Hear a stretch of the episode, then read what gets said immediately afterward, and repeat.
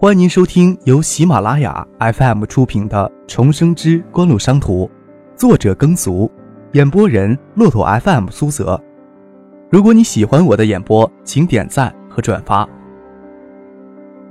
感谢你的支持。下面开始我们今天的故事。第五十集。十二月十八日，正泰集团正式收购嘉信。最终以一千一百万的现金收购嘉信百分之八十五的股份。海泰会在爱立信第一款中文数字手机即 H 三九八推出之前与嘉信合并，合并后的公司总部迁回省城。两家公司合并后，人事安排会在稍后几天会议中讨论出来。海公司在各地的分布将完全剥离出来，并入新公司之中。不得不承认，这是正泰集团相当成功的一次表演。如果不是正泰集团的咄咄逼人，张哥觉得这样的结果。对三方都不算太坏，正泰集团是大赢家不假，但是海域公司摆脱以前的包袱，还在最终重组后的公司保留不低于百分之十八的股份。自己虽然有些亏，但是不到半年的时间里，从中拿出三百万的现金，也能让人安慰了。这一天最后两堂自修课还是李志芳坐班，还得等到放晚学后才能往校外走。吴天宝的丰田车停在校门外的场地上，看见张克走出校门，缓缓地开过来。张克看见吴天宝低着笑推门下车，坐在他旁边那个高高瘦瘦的青年人没有动作，脸上似乎含着笑，眼睛里却很冷淡。张克双手抱胸，看着吴天宝绕到车前来。吴经理在校门口堵我，有什么事儿吗？不过来找你，呃，见不着你人。吴天宝的眼睛给笑容挤成一条缝。你要去哪里？我送你。送我去前门吧。张克打开车门，坐到后座。吴天宝又绕到驾驶位，给张克介绍他旁边那个人。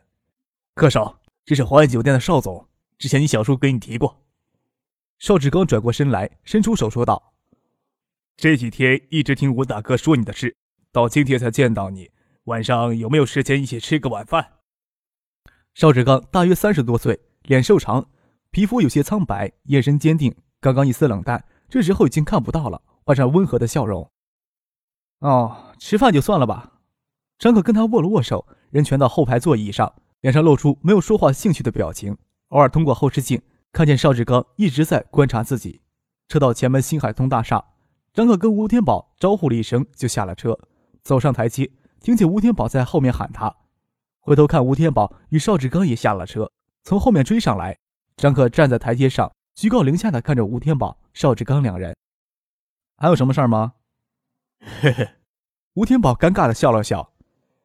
那个餐饮广场项目，哎，怎么就没动静了？好像周厂长不负责这块了。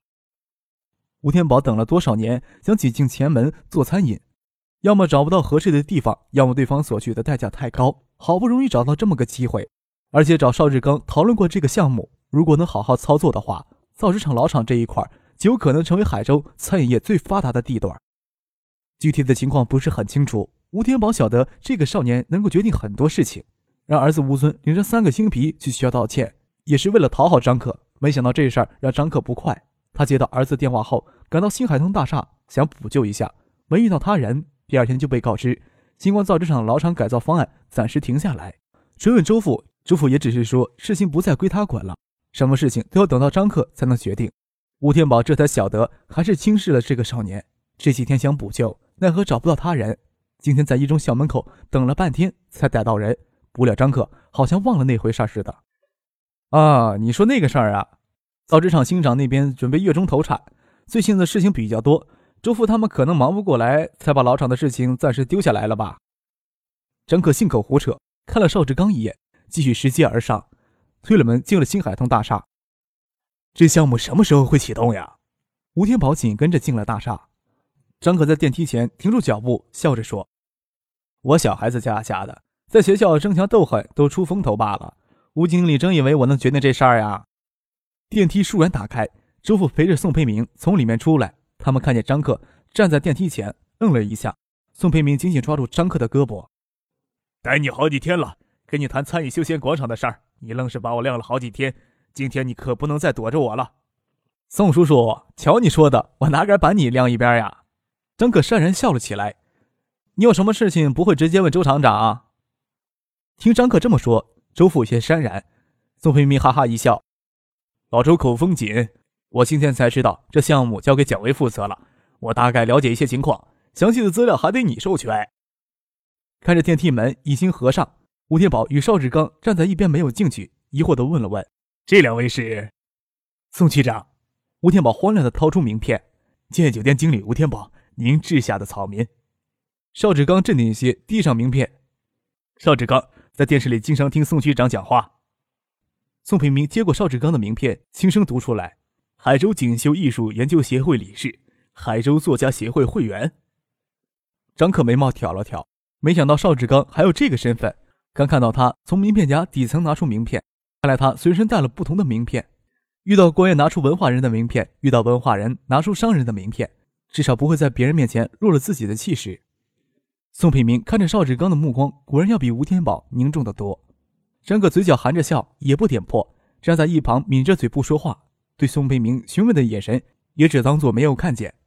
吴天宝脸上堆着笑说道：“我们也跟小张正谈论餐饮广场的事呢，没想到宋局长也关心这事儿。”邵志刚听到宋培明跟张克说话时有讨好的语气，这些天听吴天宝说张克这个少年如何如何的了得，他多半不信，他只对这个项目感兴趣，也不认为一个小孩子能做多大的主。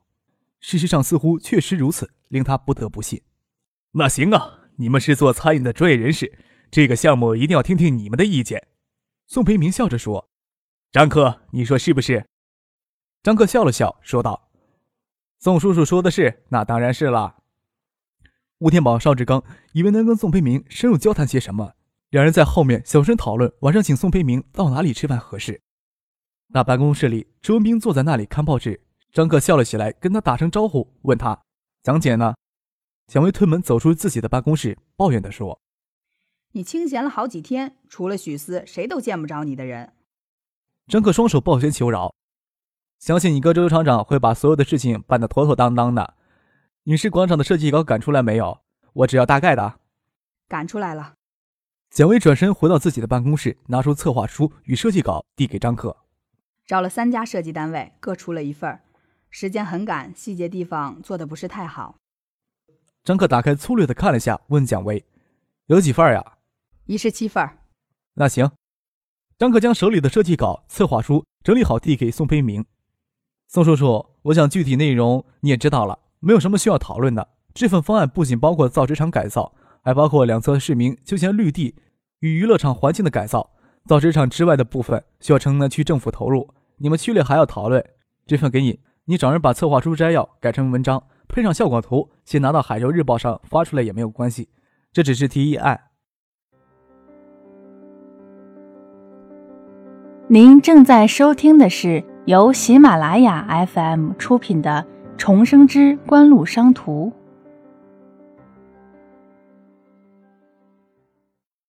你知道我找你是为这事儿？宋培明诧异的问。还有别的事情？张克反问他。是没有了，宋培明笑了起来。你这小子太鬼了！我说老许怎么可能无缘无故的写那篇文章？这个不能瞎说。张克笑了笑。你要问我的话，我只能说不知道。摊摊手，又说道：“宋叔叔要是没有别的事情，就不妨碍你办正事儿了。”宋培明见张克下了逐客令，笑了笑，说道：“还以为你会敲我一顿饭呢。既然赶我走，那我就先走了。文章怎么署名？”星光造纸厂与城南区政府联合署名，你要署你自己的名字也无所谓。宋培明不习惯跟张克逞口舌之力，见张克做出不送的手势，笑了笑，拿着策划书、设计稿走出办公室。周父犹豫了一会儿，还是没有跟着出去送一送。吴天宝、邵志刚想到压根就没有接触宋培明的机会，看到张克、周父、蒋薇他们站在原地，都有些傻了，实在无法想象宋培明从城南区辖区内的公司走出去，竟然会没有人相送。邵志刚舔了舔嘴唇，很难分辨眼前的事实，问道：“老厂改建餐饮广场的计划会先在《海州日报》发表？”“不错。”虽然他还没有走上颇具传奇色彩的资本运作之途，心想他的野心不会小，说道：“《海州日报》几天连续所引发的热议话题，我想你们也清楚。老厂改建餐饮广场，加上周围环境的整治，完全是契合这个思路的。从小李来说。”是造纸厂自身的商业经营行为，但是在城南区政府看来，完全意义不同。邵志刚的眼神有些黯然。吴天宝找他讨论这个项目时颇为异动，仔细考虑过，以为有东西可以指点人家，此时已经没有了那个信心。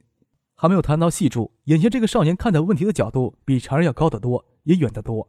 难道跟他的家庭环境有关？邵志刚努力的找到一个话题，问张克：“锦湖准备怎样找合作者？”城南区政府重视起来，我想会有些合作者像邵经理这样找上门来。当然，我们也用各种方式主动联系，也会为加入这个项目的餐饮企业向城南区政府争取一些优惠政策。毕竟这个项目是有很强的示范作用，这样一来。我们也可以提高对合作者的要求。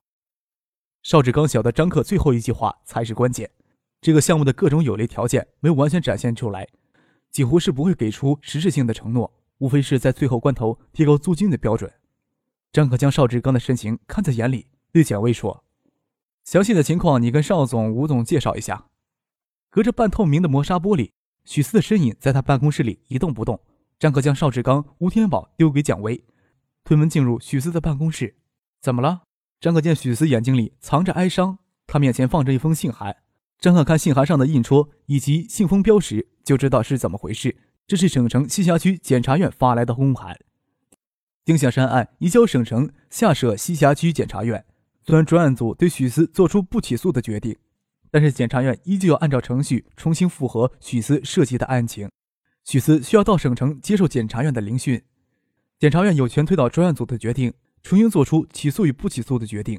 张可坐到许思面前，抓起他的手，冰冷无力。科长将他的手捂在手心里。我也要过去的，这些天也够辛苦的，就当去省城休假好了。张克让周文斌先送许四回家休息，随后他走进蒋薇的办公室。邵志刚、吴天宝坐在蒋薇对面，他们此时的眼神清亮而有神，身心专注，想必是给蒋薇透露出来的细节所吸引住。他们看见张克走进来，稍稍犹豫了一会儿，不约而同的都下意识的欠着身子。你们继续。张可让蒋薇继续向邵志刚、吴天宝两人介绍策划案。见办公室里没有多余的椅子，他从外面拉了张椅子坐进来，双手抱胸，看着他们三人继续交谈饮食广场的细节。听众朋友，您刚刚收听到的是由喜马拉雅 FM 出品的《重生之官路商途》。作者耕俗，演播人骆驼 FM 苏泽。更多精彩有声书，尽在喜马拉雅 FM。